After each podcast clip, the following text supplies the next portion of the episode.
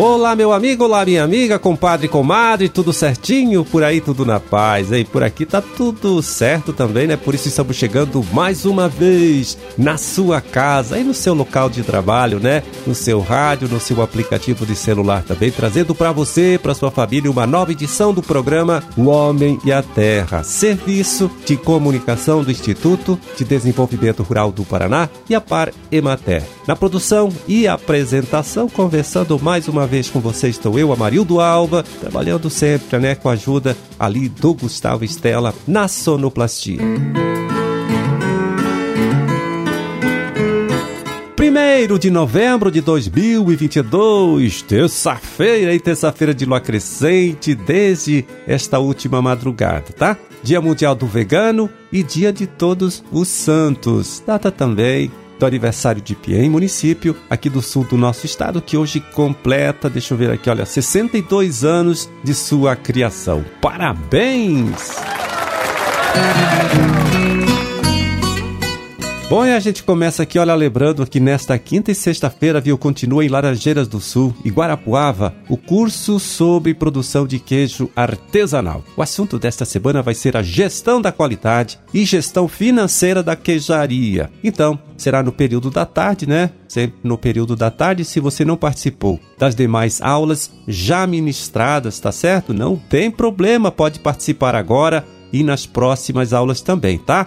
Para saber mais, claro, procure um dos escritórios aqui do nosso Instituto IDR Paraná, nas regiões de Laranjeiras do Sul e Guarapuava. Bom, relatório divulgado nesta última quinta-feira, tá certo, pela Secretaria da Agricultura, mostra que os produtores paranaenses já plantaram cerca de 80% do milho desta primeira safra, né? Safra que vai ter uma área até pequena, né? Se a gente comparar com o que se planta, com o que se cultiva no início do ano com o milho safrinha. Pois é, mas segundo os técnicos, nem por isso, né? É, o produtor deve deixar de tratar com seriedade o problema da cigarrinha e as doenças que esta praga transmite. Por isso, agora, a gente conversa com a pesquisadora Michele Regina Lopes da Silva, do setor de pesquisa do Instituto de Paraná de Londrina, para saber dela em quais são as orientações que o agricultor deve seguir para evitar prejuízos nesta safra e tornar a vida dele menos complicada né, no próximo ano, quando ele faz a implantação lá das lavouras do milho safrinha. Tudo bem, Michele? Tudo certinho por aí? Oi, tudo bem, Amarildo. E você? Olha, tudo bem por aqui também e eu gostaria de começar aqui perguntando primeiro para você o seguinte, viu? Em que fase de desenvolvimento da cultura do milho o produtor precisa ficar mais preocupado né, com o controle da cigarrinha? É um pouco difícil de escolher, né? Porque na verdade tem que cuidar durante o tempo inteiro da cultura, né? Mas tem um período em que a planta é mais suscetível, que é desde o surgimento dela até o estágio V8 mais ou menos. É nessa fase que a cigarrinha, ao se alimentar da planta de milho, vai infectar com os fitopatógenos. Depois disso, toda cigarrinha que a gente vê no campo, ela vai causar estrago para uma próxima cultura. O estrago que ela tinha que fazer, ela já fez nessa primeira fase do milho. E quais são as doenças que a cigarrinha, viu, o Michele, transmite para a cultura do milho? Na verdade, é um complexo, né, que a gente tem chamado de complexo enfesamento do milho. Por quê? Tem um inseto que transmite, que é a cigarrinha do milho, é só uma espécie que transmite. Tem o milho, que é o hospedeiro, e tem, na verdade, quatro patógenos que podem ser transmitidos pela cigarrinha, sendo dois vírus e duas bactérias. Então essa infecção pode ser tanto com somente um dos fitopatógenos quanto uma infecção mista que vai acabar prejudicando a planta. Essa bactéria é o que os técnicos também chamam de molicute? Isso, molicutes. Esse é um nome mais popular, na verdade é a classe, né, que a bactéria pertence, que são bactérias que não têm parede celular. Então elas são obrigadas a viver nos tecidos das plantas, dos animais, elas não conseguem ter vida livre fora de algum tecido. Tá, e qual deve ser a estratégia que o produtor deve adotar para controlar a cigarrinha em sua plantação de milho? Tem alguma dica, Michele? Bom, a primeira coisa que a gente tem que fazer agora, nessa época, é tentar diminuir a população de cigarrinhos. E o que vem acontecendo é que a gente tem tido muitos relatos de plantas tigueras ainda que servem de reservatório tanto para o desenvolvimento da cigarrinha, que só se reproduz no milho, quanto desses quatro patógenos que estão ali. Então, os produtores já têm recebido fotos e vídeos de campos assim que estão em pousio para plantar soja ou outra cultura de sucessão,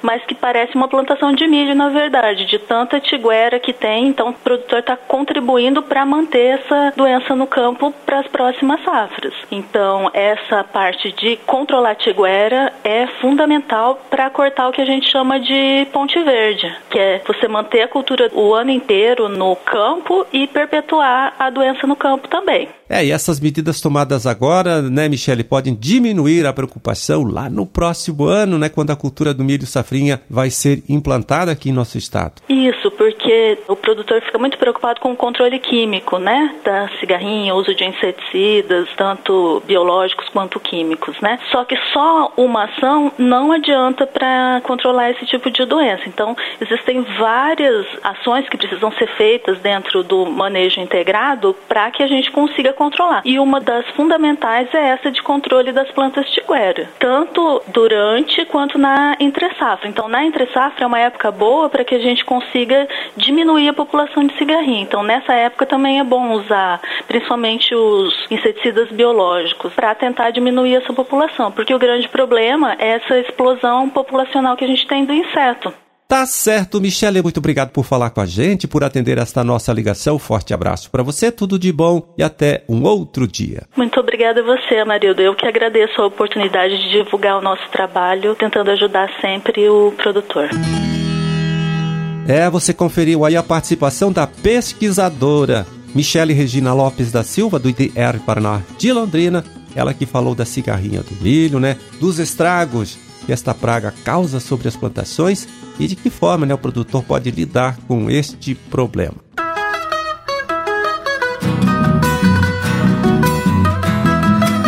E agora, o lembrete é para você, técnico ou produtor que lida com a produção de hortaliças. Veja bem, a partir deste dia 17 de novembro, a Embrapa Hortaliças né, promove o simpósio sobre cultivo protegido, tá? Cultivo protegido de hortaliças. Começa no dia 17 e vai até 8 de dezembro, com debates, né, com encontros aí sempre no período da manhã, na terça e na quinta-feira de cada semana.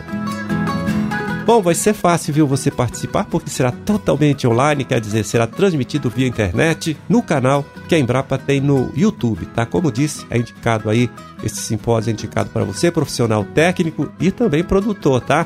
E não terá custo nenhum. Mais informação, então, para saber como é que você participa, para saber como é que sintoniza esse canal, você pode conseguir no site da própria Embrapa, Embrapa Hortaliças, que é, vai lá, anote, www.embrapa.br barra hortaliças, né? Hortaliças que você escreve sem o C cedilha, apenas com a letra C, tá certo? Então fica mais esta excelente sugestão para você.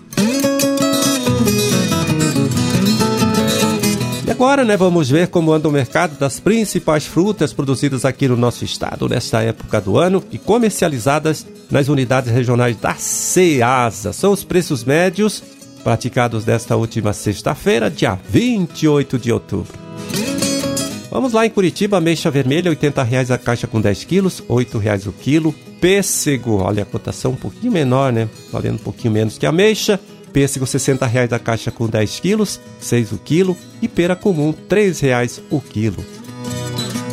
Na Ceasa de Londrina, deixa eu ver aqui, olha, abacate e manteiga, R$ 145,00 a caixa com 23 quilos, R$ 6,30 o quilo. Banana caturra, R$ 90,00 a caixa com 20 quilos, R$ 4,50 o quilo. E goiaba vermelha, R$ 5,00 o quilo.